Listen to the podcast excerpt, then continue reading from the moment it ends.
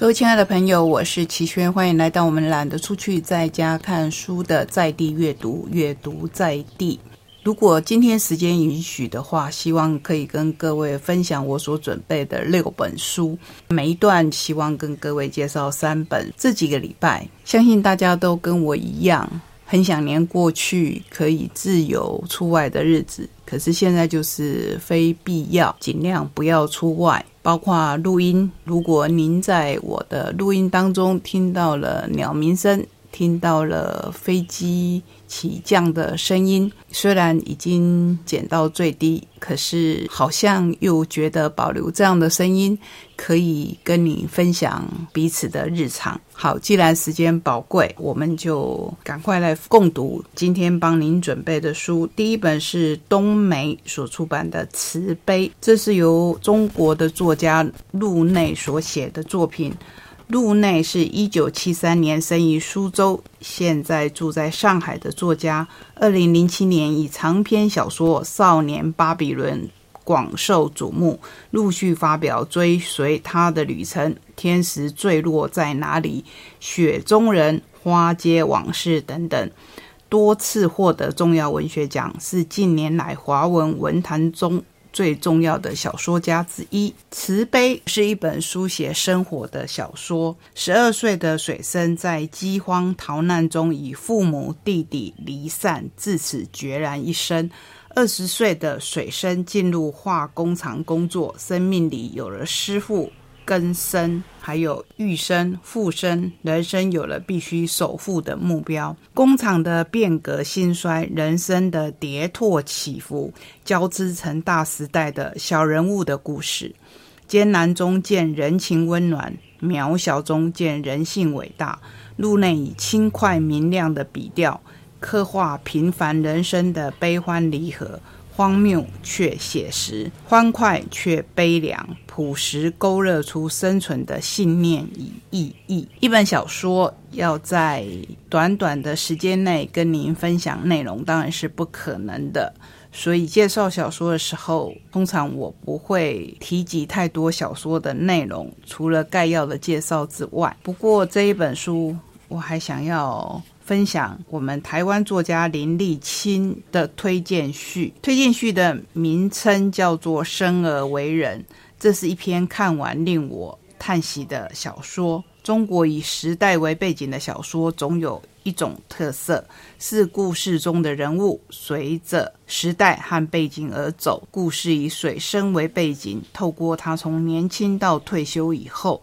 串起他背后整个串起他背后整个中国发展的背景。开篇第一章一开始就以化工厂破体，化工厂内的人们无视于规矩，用脚踢开门。老师傅叮咛祖父要新进的水生别这样做，却同时告诉水生自己来日无多。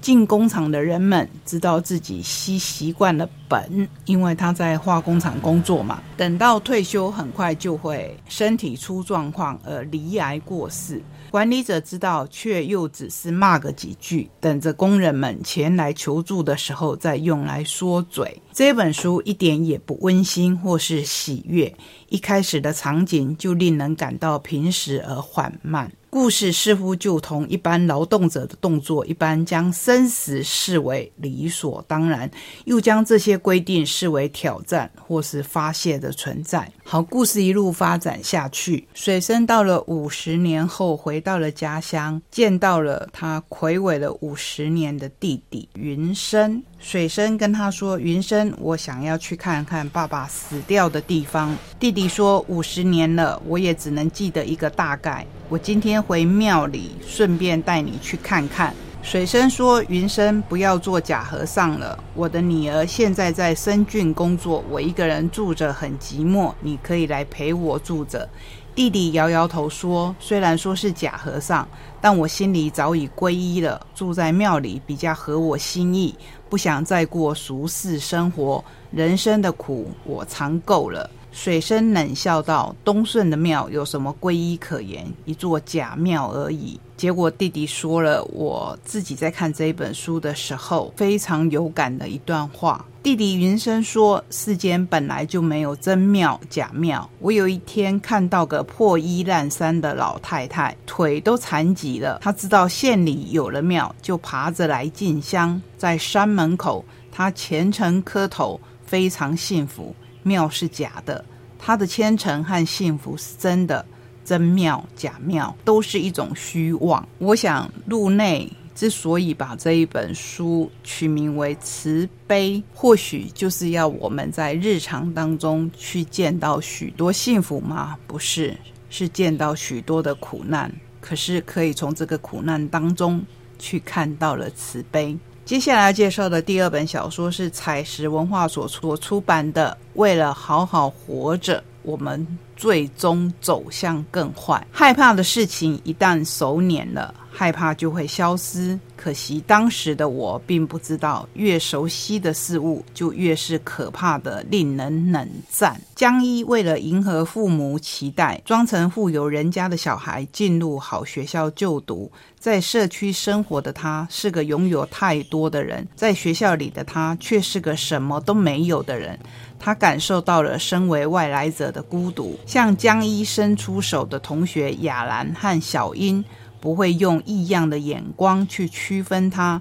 江一像小狗般跟在他们身边。三个青春期的飞行少女，就像共用同一个身躯与气味，在各自还什么都不是的时候，用什么都不是的样子粘在一块。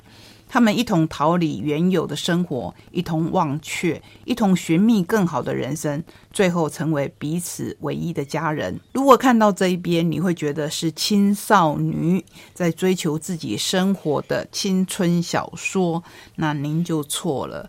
这一本书其实还不到中间，这三个女孩就逃回了自己的家乡。对你没有听错，我用“逃回”。这两个字，只是为什么明明曾经甜蜜相依的关系，会在不知不觉当中崩解消失？为了不再被抛下，为了走向更远的远方，更远的远方，为了成为更好的人，将一竭尽全力，在绝对的孤单中奋勇。这是一本无法轻易放下的小说，在阅读的过程当中，会不自觉的沉浸于。主角竭力不让自己坏掉的过程，主角在每个人生瞬间都全力以赴，却仍旧无法掌控未来的无力与哀戚，将会在我们这些读者的心上留下不易挥发的沉重痛症。关于一个人在尚未成熟的年纪如何做出选择。如何处理难解的亲密关系？如何看着人生一步步走往没有预料的方向？作者对于主角的心理变化刻画自身，他看似写少女的故事，却同时捕捉到现代人内心面临的微小事件，引起韩国无数读者的共鸣。既然如此，我们就来介绍这一位韩国的作者林帅儿。我用文字代替话语。一九八七年，非常非常年轻，对不对？一九八七年，与大田出生，以诗作获得二零一三年中央新人文学奖，所以他是以诗人出身的。二零一五年，以小说最佳人生获颁文学村大学小说奖。从此踏入文坛。这一本书，我自己在读的时候，会觉得你读的是一本非常残忍的书，可是你拿起来又放不下，就不断的被吸引进去。然后，真的像书名说的，为了好好活着，我们最终走向更坏。那我们就来介绍，就来介绍第三本书，这是新经典文化所出版，《从此好好过生活》。八篇围绕你我身边的故事，八个深刻明白自由与挥霍的界限，珍惜生命中每一刻平凡与真实自我，可爱而坚强的人物。从疲惫、迷惘、屈就的底层生活往上看，在这个付出多少就回收多少的现实世代，你是否也曾经想过？十年后的我会以什么样的姿态存在？不想为公司卖命，也不想追求世俗的成功，而是想做自己觉得真正重要的事，可以吗？放下梦想，接受平稳生活给予的安全感，是没有志气，还是学会了生存？也许难免会流泪，却也有大笑的时刻。无论快乐或悲伤，这一生我要选择好好过。你说齐轩这三本书的顺序，你好像有经过特意的安排哦。是的，好像不难看出我的意图，对不对？这一本书一样是由韩国翻译过来，作者张刘珍，一九八六年生，延世大学社会科学系毕业。毕业以后进入 IT 产业，入社第一年的时候，参与韩民族日报文化中心举办的小说课程，萌发写作小说的想法，展开一边工作一边尝试创作的生活。二零一七年离开工作多年的公司，为自己定下一年的目标，认真写作，并且寻找新工作。二零一八年就在新工作入职的第三天，接到韩国资深文学出版社创批的联系，告知他投稿的短篇小说《工作的抉择与悲伤》荣获第二十一届创批新人小说奖。从此，他就开始创作小说。这一本。从此好好过生活，有八篇短篇的小说，在这短篇小说当中，其实你看不到什么太惊人的故事内容，就是平常的生活，甚至是一些算不上小奸小恶，而就是我们职场上的迷惘，或是职场上的必然会有的竞争。张刘真的小说是这么写的：好好过生活了吗？真心希望他好好过生活。那是在他第一篇故事当中所写的结语，所以第一段的安排就用这一段来作为分享的句点。是的，我会试着从此好好过生活，尽管在目前的非常时期，希望大家也。好好的过每一天。最后一段的第一本书要介绍，第一次在我们节目当中出现的曲城文化，就是水到渠成的曲城出版的《乐龄呼吸疗愈力》。你相信呼吸就能逆转一切吗？这是惊人的增压式呼吸法。启动全方位治愈率，银发族以关心长辈健康必看。增压式呼吸训练，活化五脏六腑，强化核心肌群。改善体态，增进体力，为你祛病减压，重现青春与活力。现在真的不要想太多。可是介绍这一本书是希望你可以在家里就做这一些运动，不管你是不是银发族，应该是全民都要动起来。人活着就仰赖一口氧气，呼吸是日常不可或缺的一环。但是活了大半辈子的你，懂得什么叫做正确呼吸吗？你可曾思考过，透过有效的呼吸就能活化身心？提振体温，重启人体的治愈系统。本书整合东西方医理以相关对症论述，并且透过实物记录印证增压式呼吸法对人体健康与治愈力的奇效，让人生的下半场不再以老、医、病画上等号。轻松提升免疫力，做自己健康的主人，就从增压式呼吸法锻炼呼吸开始吧。作者梁君凯，国立嘉义中正大学成人及继续教育研究所硕士毕业，苗栗县三层养生文化协进会创会理事长。致力于推广高龄长者健康体能教育十几年，现在在苗栗市老人文康中心、后龙老人文康中心等等单位指导养生气功课程以疼痛管理健康课程。相信在这个时候是分外的重要。不过现在是不能群聚的，所以看看这一本书，在自己家里，不管你采取哪一项运动。希望你每天都可以动一动。接下来我要介绍的是天下文化财经气管方面的书，可是它非常的有温度。而且跟我们台东有关系。这是美林杰的台湾地方创生故事。地方创生必须由下而上整合，用需求驱动供给，让地方经济注入活水，让这一代得以安居乐业，让下一代可以安身立命。这是作者的愿景做法。陈美玲是国立政治大学法学博士，现任中信金融管理学院讲座教授。太多的官衔我就不介绍了。要介绍的是他在国发会主委任内，全力扶植新创，推动地方创生。鼓励人口回流，被誉为台湾的地方创生教母。那当然，我们就要来介绍台东，看他在我们台东做了哪些创生计划。关于台东，他是这么下标的。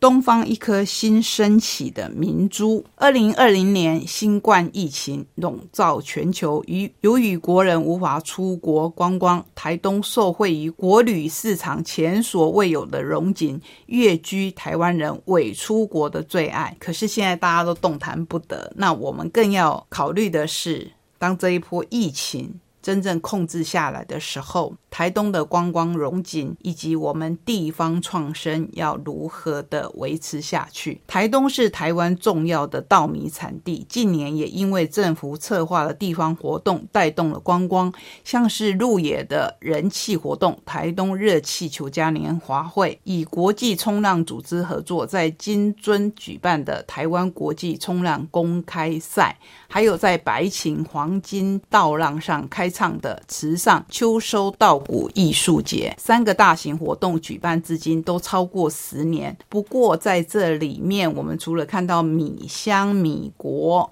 介绍池上跟关山之外，我想要跟各位分享的是，用一片叶子撑起部落产业的博发博种台东县金峰乡。当然，最近我们常常听到金峰乡，希望它可以渐渐的恢复平静。又回到了这一本书提到的迦兰部落，在主语中指的是多雾多大树的村落。在这里，只要一有喜庆，都会制作。我们通常是写成拜拜的那个拜，就是阿拜。我们也都知道，原住民有喜庆，甚至现在的端午节。我们都会说，那原住民的粽子呢，就是阿拜。阿拜是一种卢凯族以台湾族的传统美食，以甲酸浆叶包小米及猪肉，再裹上一层叶桃叶后蒸食。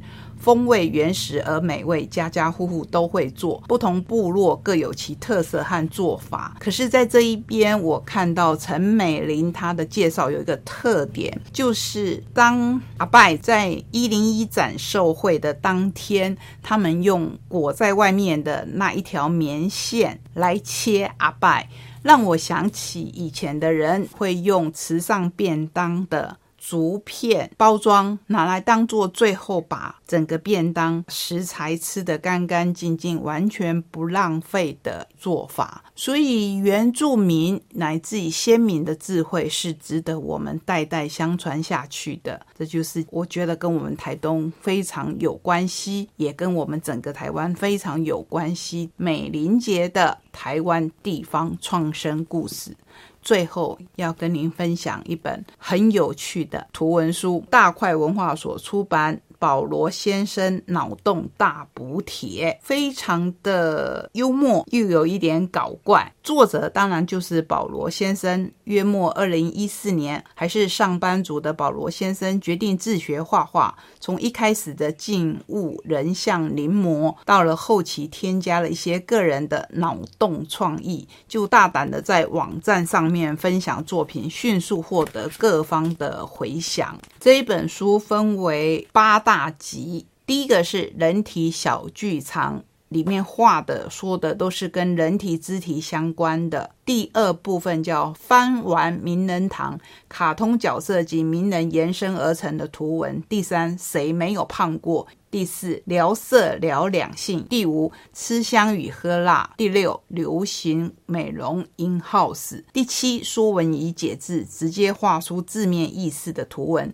第八，日常两三四，非常有趣。比如说食物，在左边我们看到它的文字就是啵啵啵啵啵啵啵。一连串的 “bo”，你会想到什么呢？玉米先生去沙龙烫头发的部分，第一张图就看到一位玉米先生，就是把玉米中间画上一张脸，加上四肢，坐在美容院的椅子上。再过来就看到他的头上罩上了烫头发时候的器具，他想要烫一个爆炸头，然后就爆起来，当然只有上半部爆起来，就变成了爆米花。在写食物。可是把它用非常有趣的方式呈现出来，希望我们今天的旅程到了最后这一本保罗先生脑洞大补贴，我不敢说每一张图都可以让你哈哈大笑，可是希望可以让你轻松起来。谢谢您让我在空中跟您分享这些好书，我们下个礼拜同一时间空中再会，拜拜。